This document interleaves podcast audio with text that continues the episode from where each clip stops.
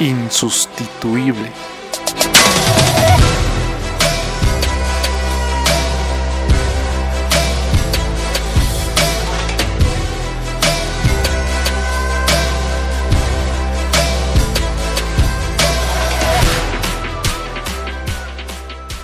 Bienvenidos al podcast de Insustituible, el podcast diseñado para personas que están dispuestas a sobresalir del montón. Personas que desean esforzarse, desean correr una milla extra. Personas que desean ir más allá de sus posibilidades. Yo soy Sergio Vasco y el día de hoy estoy compartiendo la entrevista que tuvimos con Santi Padilla. Él lleva el emprendimiento en la sangre.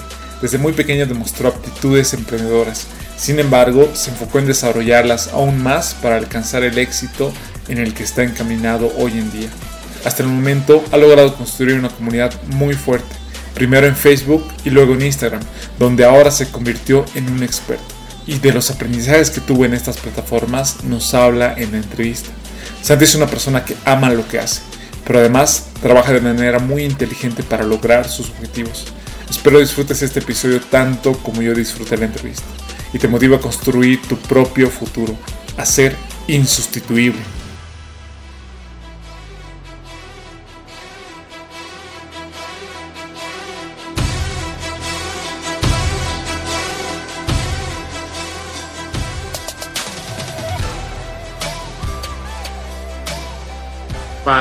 Personas que por primera vez te están escuchando o te van a escuchar durante el podcast, para esas personas que desean ser insustituibles, ¿Quién es Santi y por qué deberían escucharte? Un poquito sobre mí. Eh, yo soy un emprendedor como todas las personas que están en tu audiencia y pues yo empecé a emprender cuando estaba en la universidad. Yo estaba justo viviendo en Estados Unidos y no sé si tú te acuerdas la primera vez que tuviste ese deseo de emprender, ¿no? Que quieres irte en contra de todos y a mí me pasó porque cuando estaba creciendo hubo mucha dificultad en, mis años de juventud, o sea, siempre el dinero fue un faltante por más que yo trabajaba duro, o sea, mi papá siempre se quejaba, oye, no, no nos alcanza el sueldo, ten cuidado, paga la luz.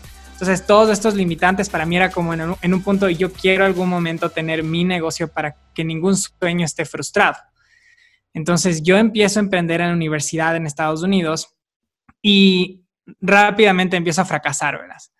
Oye, estuve, no sé si de ley hay en Bolivia, estuve en Herbalife, Estuve por ahí, traté de vender ropa, por ahí después intenté vender libros por Amazon y ya en mi cuarto intento me doy cuenta que el obstáculo más grande que todos los emprendedores se tienen que enfrentar por el resto de su vida es la falta de prospectos. O sea, no importa si tú tienes un buen producto o servicio, si no sabes atraer la atención de muchas personas, estás predestinado al fracaso.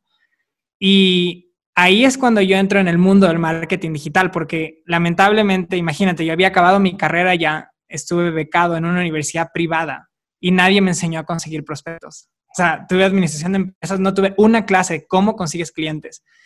Y me tocó aprender duro, equivocarme, comprar cursos, ir a seminarios. Me tomó algunos años, lo apliqué en mis negocios acá en Ecuador, empezaron a crecer y después empecé a ayudar a otras personas.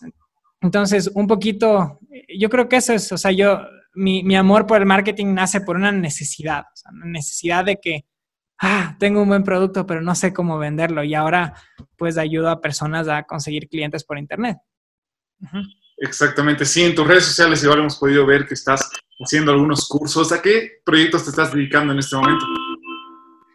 Claro, bueno, ahora el, el proyecto más grande para nosotros es Instagram enfocado más a marcas personales. me parece que es una red social súper, súper poderosa, al menos ahora yo no sé las personas que están acá, incluso si nos pueden decir el chat, los que, los que pasamos de Facebook a Instagram, vimos un gran cambio. Yo te cuento, por mucho tiempo, mi red social fue Facebook.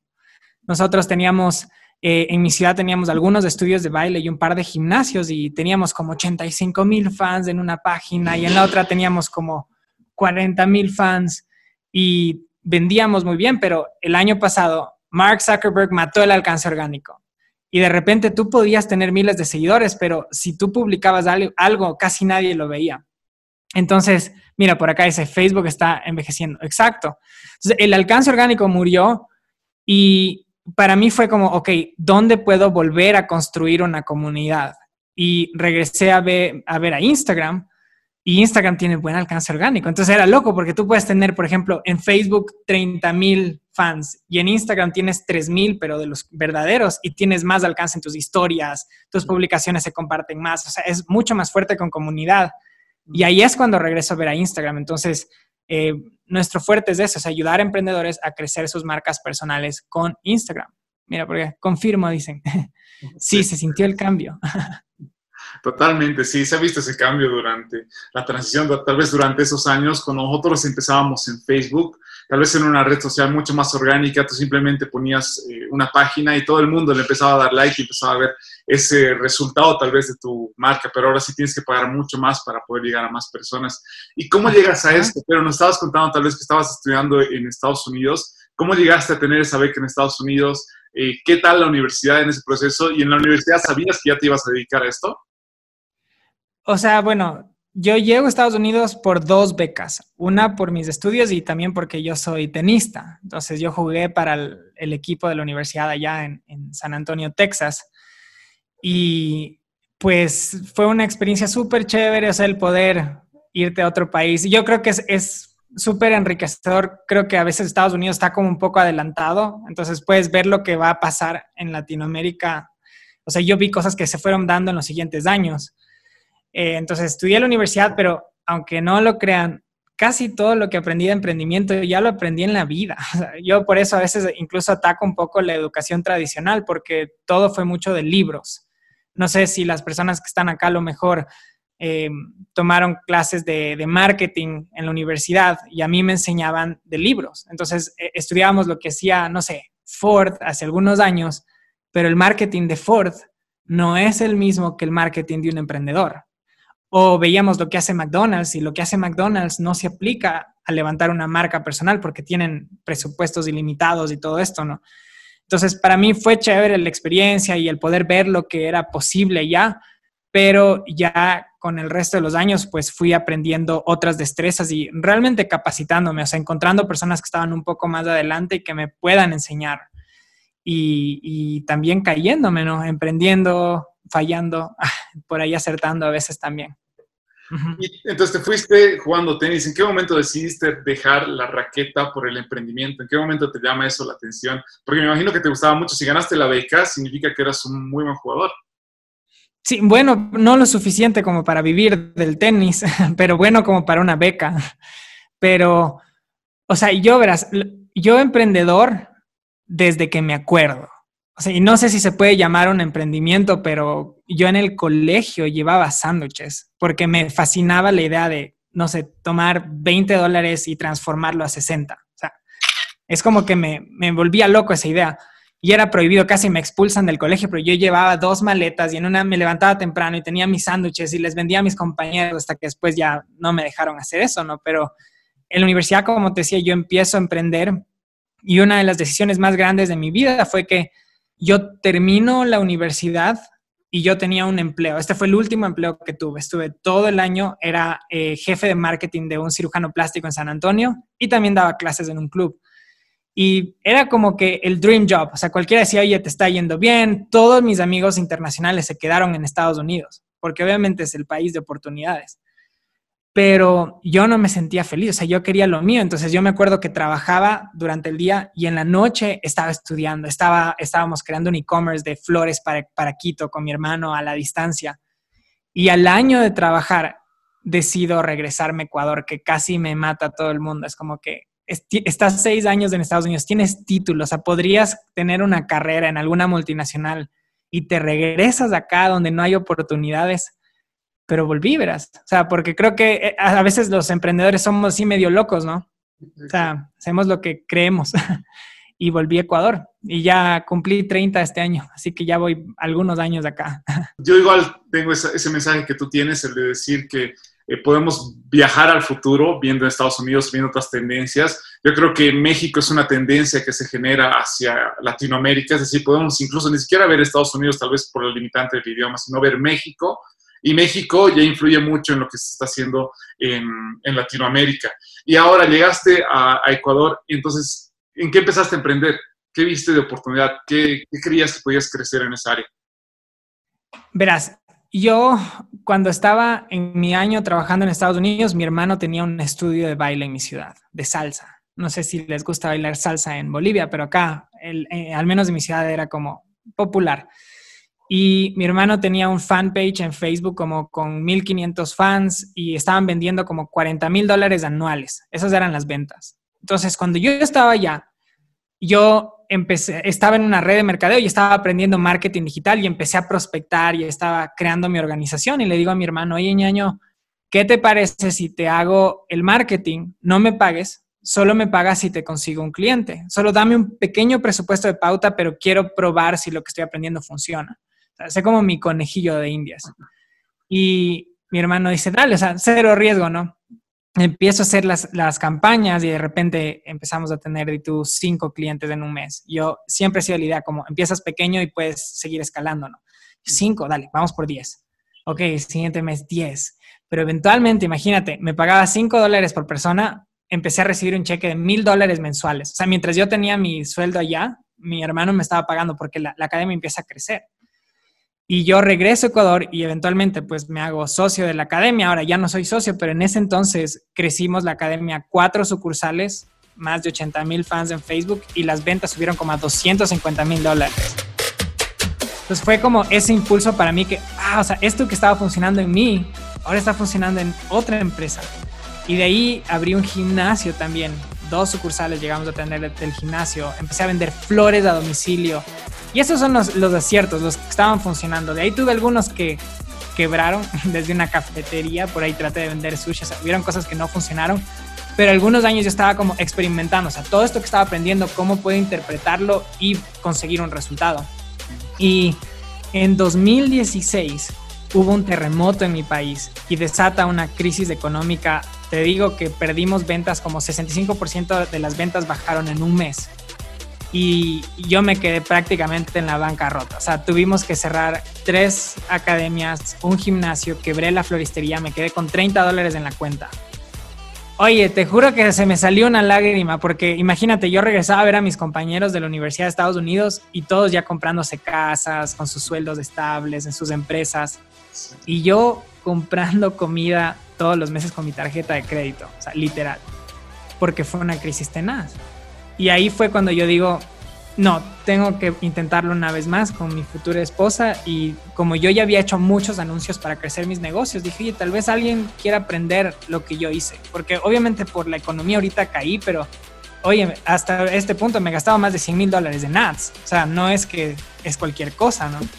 Y empezamos a enseñar a otros emprendedores y empiezan a tener éxito y pues ya después de un tiempo después nace mi marca personal enseñando a emprendedores a crecer sus negocios también. Pues más o menos eso es un poquito la historia. increíble. mira, me gusta conocer un poco sobre ese background para saber qué es lo que te lleva tal vez a tener ese proceso hacia el éxito, que ya sea que lo tengas ahora o que lo vayas a tener en un futuro. Pero, ¿cuál estrategia crees tú que utilizas para lograr, eh, ya sea, nos decías que sí, como todos, has tenido algunos fracasos en otros emprendimientos, pero en los que has tenido algún éxito relativo de lo que tú consideres éxito, ¿qué estrategia utilizas o qué proceso crees tú que te ha ayudado a alcanzar esto? O sea, no creo que haya una fórmula perfecta, pero al menos, no sé, cuéntame un poquito, ¿la audiencia que tú tienes son personas que tienen negocios digitales o tradicionales? Para contestarte eso.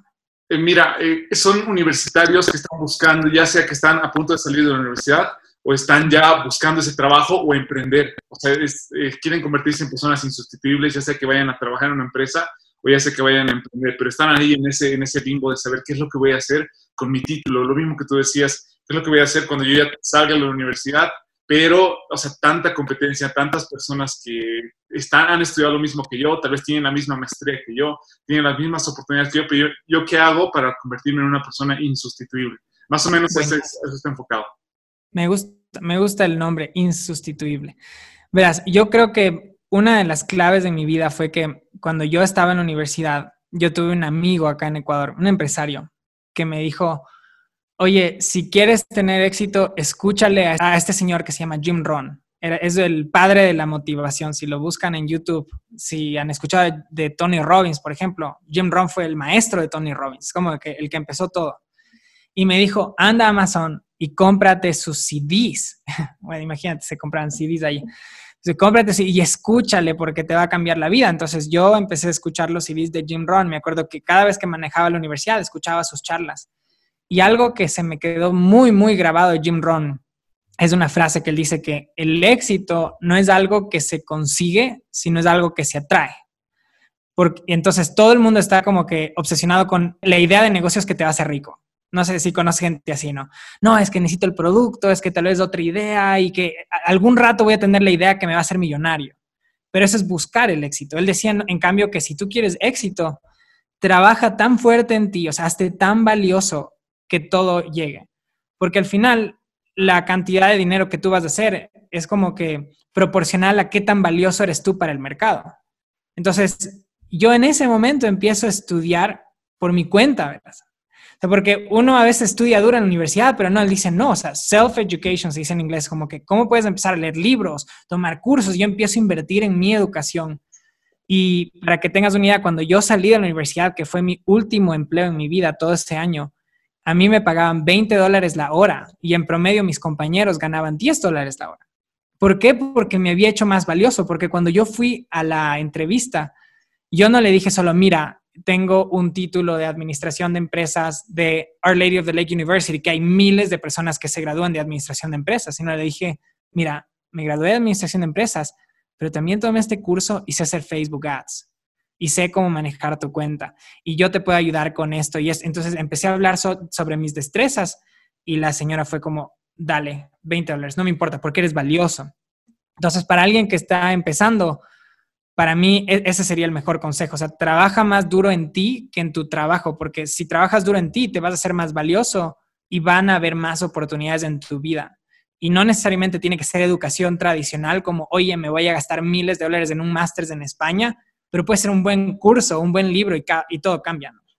Me encanta, sí, exactamente. Y muchos decían, igual de los sentábamos antes, que no necesariamente tienes que esperar que tu título sea el que te abra las puertas, sino las capacitaciones, cursos. Alguien nos decía que un curso de Excel incluso te puede ayudar a que realmente puedas conseguir lo que quieres, ya sea que vayas a trabajar en una empresa o ya sea que vayas a emprender. Y ahora, retomando ese tema que estábamos hablando hace un principio sobre Facebook o Instagram, ¿qué hace en este momento a Instagram tan importante? Ya metiéndonos un poquito más al tema de cómo crecer tu emprendimiento, ¿qué es lo que hace que Instagram en este momento sea más relevante que otras aplicaciones?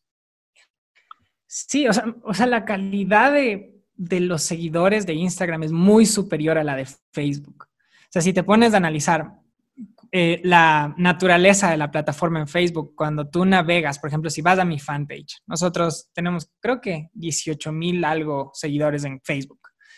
Tú abres tu celular, ¿cierto? Y vas a Santipadilla y en la pantalla te va a aparecer un post, uno solo. Si deslizas hacia abajo eh, hacia arriba, perdón, te va a aparecer otro post. O sea, es como que tú tienes un post a la vez. En cambio, en Instagram, ¿cuántas publicaciones ves cuando vas a la grilla de alguien? Son 15. Por eso tenemos, en mi ah. curso habla sobre eso, la ley de los 15 posts. Entonces, solo con una vista, o sea, alguien te está viendo y ya ve 15 posts. Después desliza una vez y ya vio 30. O sea, ya vio tu trabajo probablemente del último mes y medio. Entonces, te das cuenta de que por, de por sí es una plataforma que eh, premia mucho más al contenido, a diferencia de Facebook. Y aparte, no sé, las personas si alguna vez hicieron ads en Facebook, crecer una audiencia en Facebook era súper fácil, porque vi un anuncio para conseguir me gusta. No sé si alguna vez lo hiciste. Es como, si yo quería fans, ponía una buena foto y al final de la foto había un pulgar y le pagaba a Facebook para que lo muestre. Y las personas le daban un pulgar y se hacían fans, entre comillas, pero no eran fans, les gustó la foto. Fan es una persona que ve tu trabajo y le gusta lo que haces y dice, oye, quiero ser mi seguidor.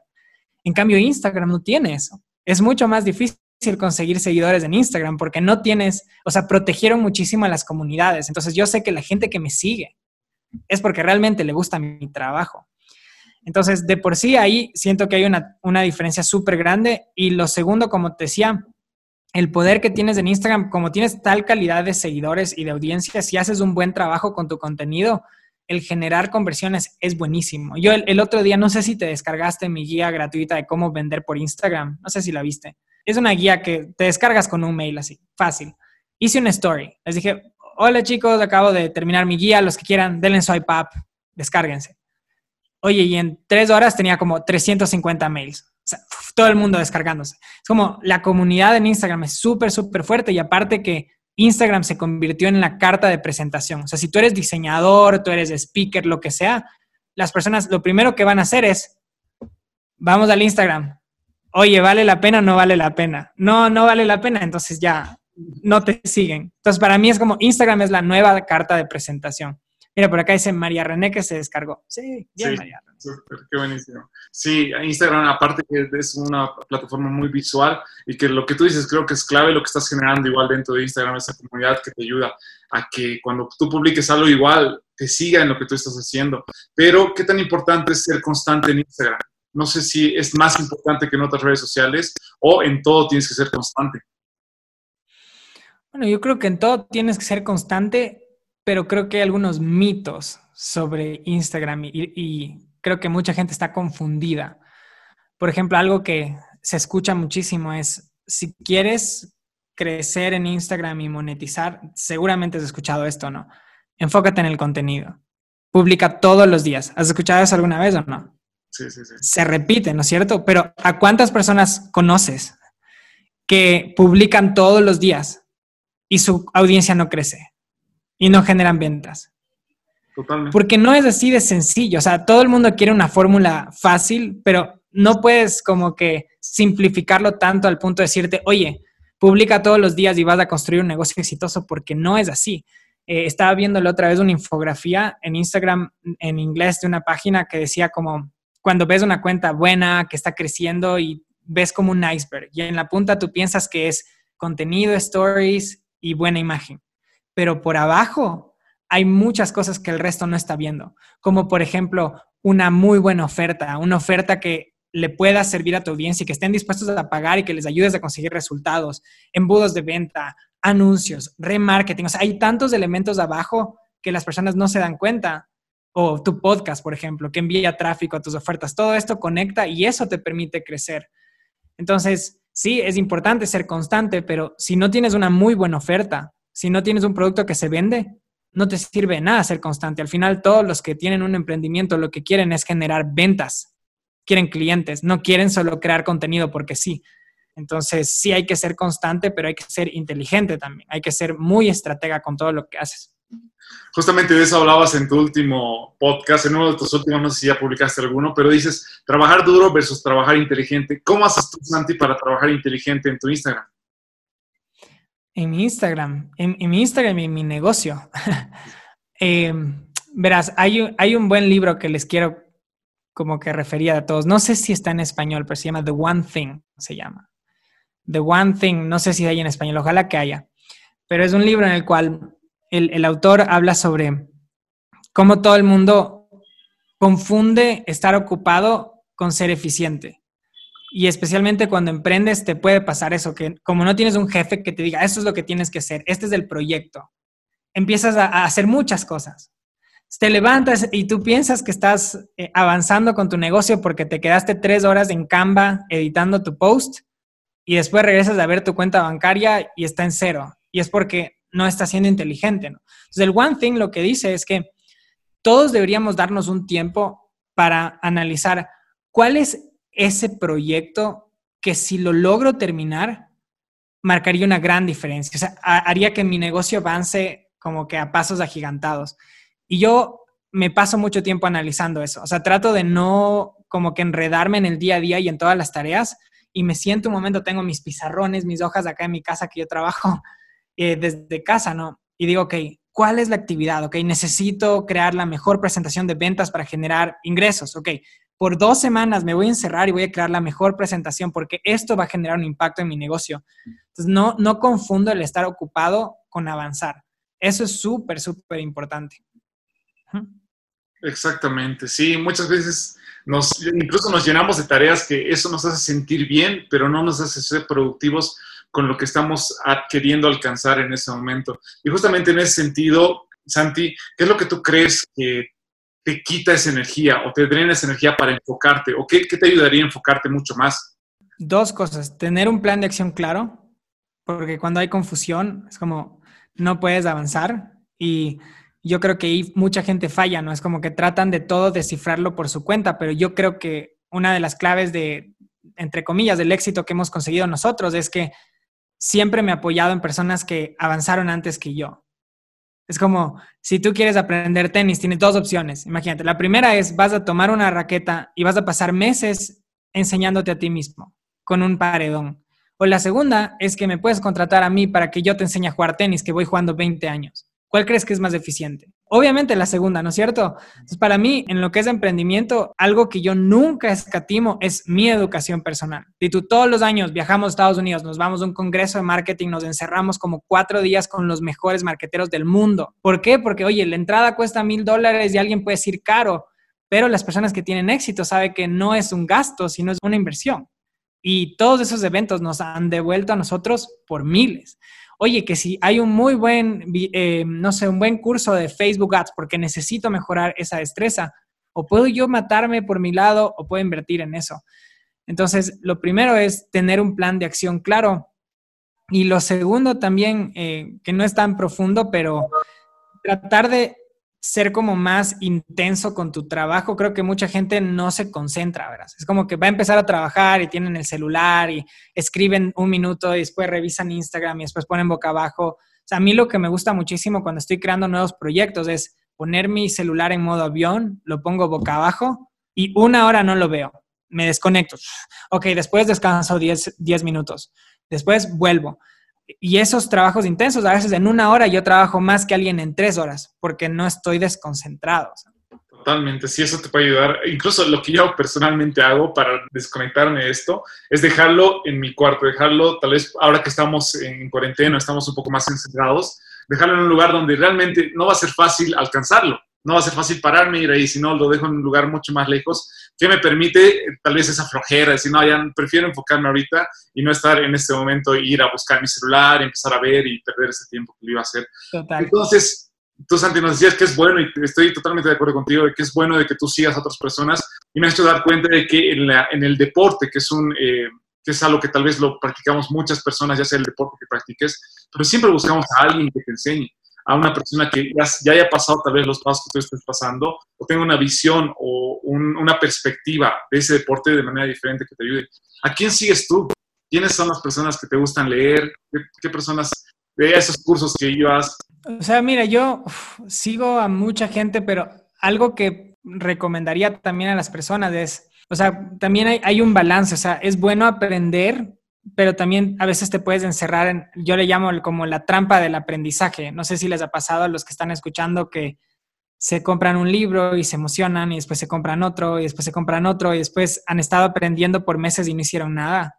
No sé, no sé si alguna vez te ha pasado. Nos pasa, ¿no? Es como, te emociona tanto aprender algo, pero algo que me gusta a mí es como que enfocarme muy bien en qué es lo que necesito ahora. O sea, digamos que lo más importante para mí en este punto es, no sé, aprender YouTube Ads.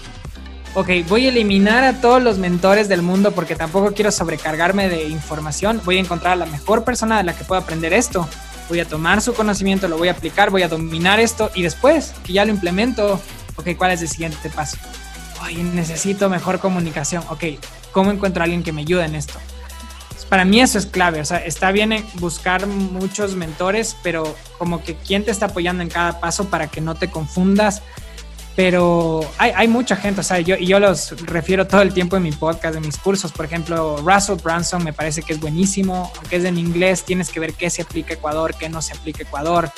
Eh, hay un muy buen libro que se llama, eh, es de storytelling, se llama The Story Brand, que te, te muestra cómo debes comunicar la historia de tu marca. Me gusta Simon Sinek, Seth Godin. O sea, hay, hay muchos mentores, la verdad. O sea, si te doy una lista, tendría que mandarte por mail.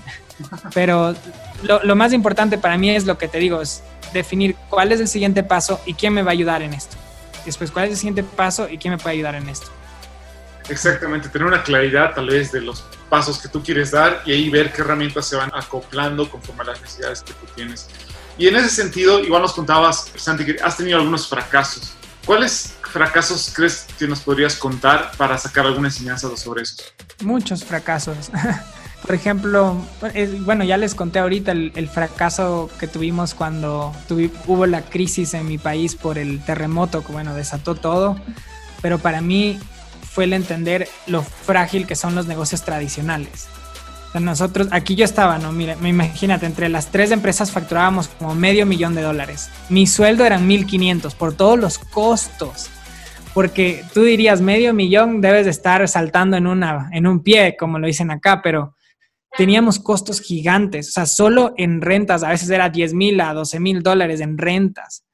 Y lo que me pasó a mí fue que cuando hubo esa crisis y yo me quedé prácticamente en bancarrota con 30 dólares en mi cuenta, fue en ese momento que me di cuenta lo difícil que es tener un negocio muy fuerte cuando dependes de tu, ubicación geográfica. Y yo sé que hay mucha gente que tiene negocios exitosos, pero para mí era como, ¿y ahora? O sea, mi país está mal, la gente dejó de gastar y tengo toda esta inversión. ¿Qué hice? O sea, no tengo algo sostenible a largo plazo. Y ahí fue cuando con me dijimos, no, tenemos que levantar un negocio digital en el que no dependamos de nuestra ciudad. Y ha sido súper chévere porque tú solo en esta cuarentena ahora nos compran más de México que de Ecuador. Tenemos más gente en Chile que en Ecuador. Y obviamente es duro expandirte, pero ese fracaso me ayudó a, aprender eso de que no quiero volver a depender de eso. Y yo obviamente ahora durísimo con la crisis que estamos viviendo, que es más fuerte que la que vivimos en el 2016, pero si aprendes marketing y puedes atraer audiencias de diferentes lugares, nunca te va a faltar para mí. O sea, si dominas del marketing, nunca te va a faltar. O sea, no hay alguien que realmente sepa marketing digital que se muera de hambre. No conozco a alguien. Los que se mueren de hambre es porque te están mintiendo. Exacto, porque ya no tienes la limitancia de las fronteras, ¿no? Lo que antes tal vez te ponían ahí porque solamente tenías que tener tu tienda de barrio y las personas tenían que venir a tu tienda, pero ahora ya hay tantas personas que pueden llegar a tu producto justamente utilizando estas redes sociales. Y tal vez Alex ahí nos comentaba que se avecinan grandes oportunidades. Sí, igual, creo finalmente que las crisis sacan ese lado emprendedor que todos tenemos. ¿Y qué fracasos has tenido en Instagram? Uf, en Instagram. No, oye, antes de irte a Instagram, hablando de, Bolivia, súper chévere. Justo hace dos días compró, imagínate, un estudiante de La Paz, de La Paz, nos compró dos programas y nos pagó 247 dólares americanos. Y fue súper chévere. O sea, yo le decía a La Paz, y qué chévere, ¿te imaginas tenemos estudiantes en La Paz? O sea, ¿quién se hubiera imaginado de esto? O sea, a veces me, me tengo que sacudir un poco porque no me lo creo. Pero verán, en Instagram, lo que a mí me pasó en Instagram fue que como por mucho tiempo yo utilicé Facebook como la plataforma principal de negocios y obviamente para mí la conversión era siempre lo más importante. O sea, nosotros hacíamos eventos en mi ciudad y teníamos buenos eventos y siempre trabajaba en un buen video promocional, en los ads, en el, en el pixel, en todo lo que necesitas para generar conversiones. Y cuando fui a Instagram era una plataforma totalmente diferente. Y lo que yo hice fue empezar a escuchar, escuchar qué es lo que decían los gurús qué se necesita para crecer en Instagram, porque tenía una audiencia por ahí estancada como en 3.000 seguidores, eh, que yo sé que no es que está mal, pero yo quería mucho más. Y cada vez que intentaba crecer, no estaba creciendo. Entonces yo estaba escuchando a todo el mundo, crea contenido, lo hice, creé contenido y no pasó nada. Oye, son los hashtags. Oye, me vi, me leí un montón de ebooks, me compré libros sobre hashtags, no funcionó. Eh, después, la típica, ¿no? Es, esta sí no hice nunca porque me parece una locura. Métete en los grupos de engagement. ¿Si has escuchado los grupos de engagement? Sí, sí. Ah, para mí me pareció una estupidez. O sea, yo decía, oye, ¿por qué necesitarías un engagement group si el objetivo de Instagram es que es una plataforma de marketing para atraer clientes? ¿Para qué yo necesito que alguien que nunca me va a comprar me esté dando like y comentando? Todo es falso. Incluso Instagram ahora está como mucho más estricto y te puede reportar tu cuenta y te puede por ahí bloquear algunas cosas, ¿no? O el otro que hicieron que tampoco hice, que hablaban era, tienes que comentar a otras cuentas y conectar para crecer tu comunidad. Pero se ven tan falsos esos comentarios. A mí, a mí me escriben, ¿no? Qué excelente, conectemos. Es como, no, es, no es para nada sincero. Así que en un punto lo que hice yo fue, voy a dejar de escuchar tanto consejo y voy a observar qué es lo que están haciendo los duros. O sea, cómo analizar en realidad. Y eso me viene por ser marquetero, ¿no? Y, me di cuenta que muchos no nos estaban diciendo todo, verás. Porque aunque mucha gente habla sobre crece solo orgánicamente, ¿cuántos de acá siguen a Gary Vee? ¿Sabes quién es Gary Vee de ley, no? Claro, sí. sí. El gran Gary Vee, ok. Gary Vee habla muchísimo sobre el alcance orgánico. Y yo te juro que le sigo y me parece un crack, es un motivador y todo. Pero cuando yo fui a Nueva York hace dos años y medio con mi novia, habían taxis con publicidad del show de Gary Vee, de su podcast, de su YouTube, perdón. Es, esa marca en un inicio se gastó millones de dólares en levantarla y ahora tiene un alcance súper orgánico y porque tiene contenido viral y es extraordinario en lo que hace. Pero para levantar la marca Gary Vee se invirtió muchísimo dinero. Entonces, para mí fue en un punto como con, con Pame fue como implementar o morir. Vamos a descifrar cómo funciona Instagram y como estábamos en cuarentena, todos los días nos levantamos a hacer experimentos, a ver qué funcionaba y nos dimos cuenta de tres cosas, tres pilares que necesitas para crecer en Instagram. Así que tomen nota los que están acá, porque si no los tienes, mueres. Primer pilar, obviamente necesitas buen contenido, porque en Instagram si no tienes buen contenido, la gente no te va a seguir nos podríamos quedar horas acá hablando de contenido, pero contenido es como si estás publicando algo y solo te dan like cinco personas y por ahí tu mamá y tu pareja, no es buen contenido. es buen contenido cuando la gente se vuelve loca por lo que estás creando. Y hay trucos para entender cuál es el buen contenido. Pero lo segundo es que la única manera en que vas a crecer en Instagram es si llevas tráfico a tu perfil, porque ahí está el botón de seguirte.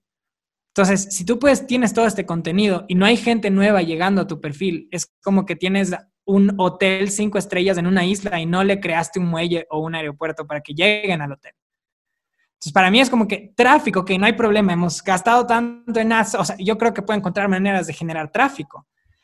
Y hay muchas maneras orgánicas, pero la más, digamos que la, que puedes depender mejor son ads, porque la plataforma de anuncios de Facebook es la más poderosa del mundo.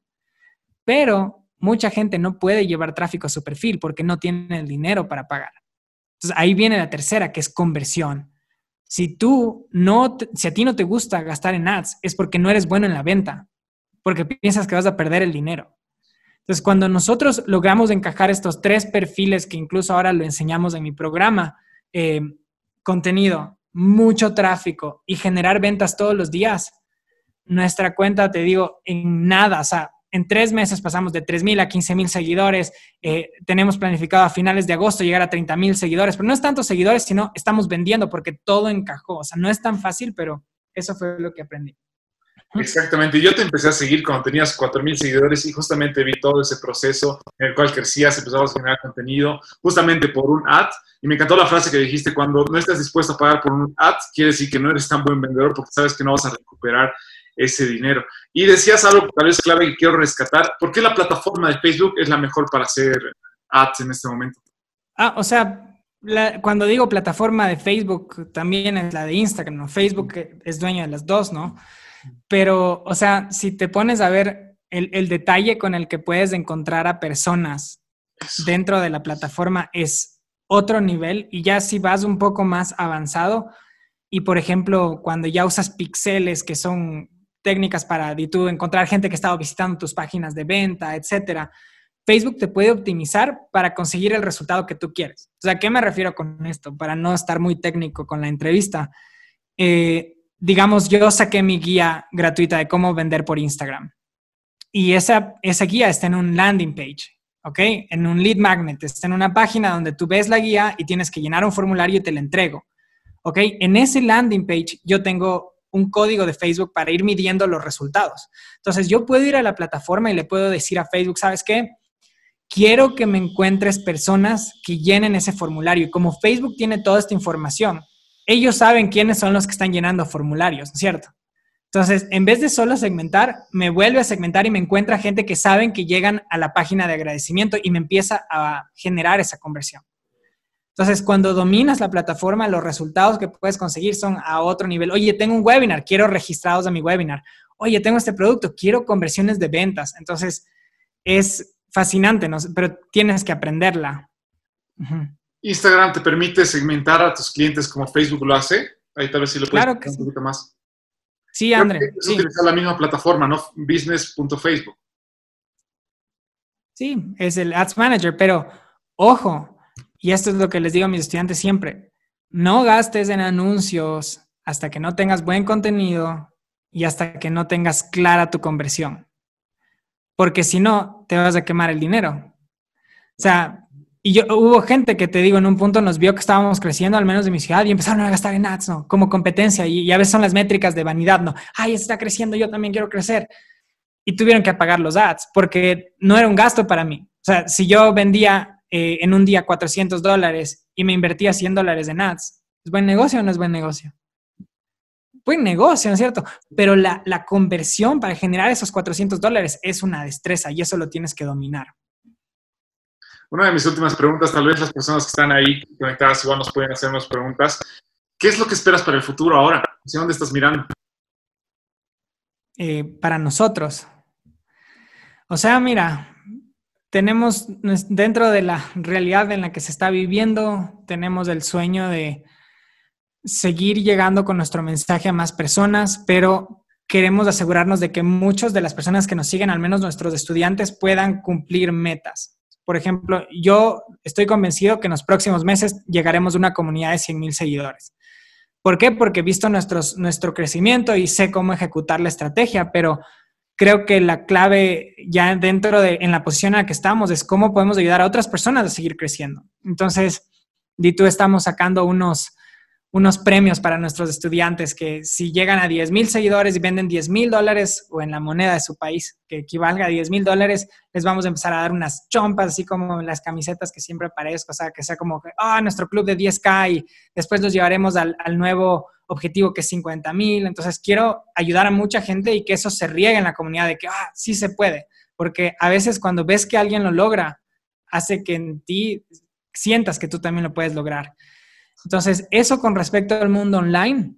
Y de ahí esperemos cuando se acabe la pandemia, queremos volver a hacer nuestros eventos, que realmente era mi pasión y queremos ver si hacemos un evento en México. Veamos cuándo se puede. Qué, lindo, qué lindo que nos dices realmente, poder crecer como comunidad, no solamente una persona crece, sino todas las personas que son parte de esa comunidad pueden ir creciendo.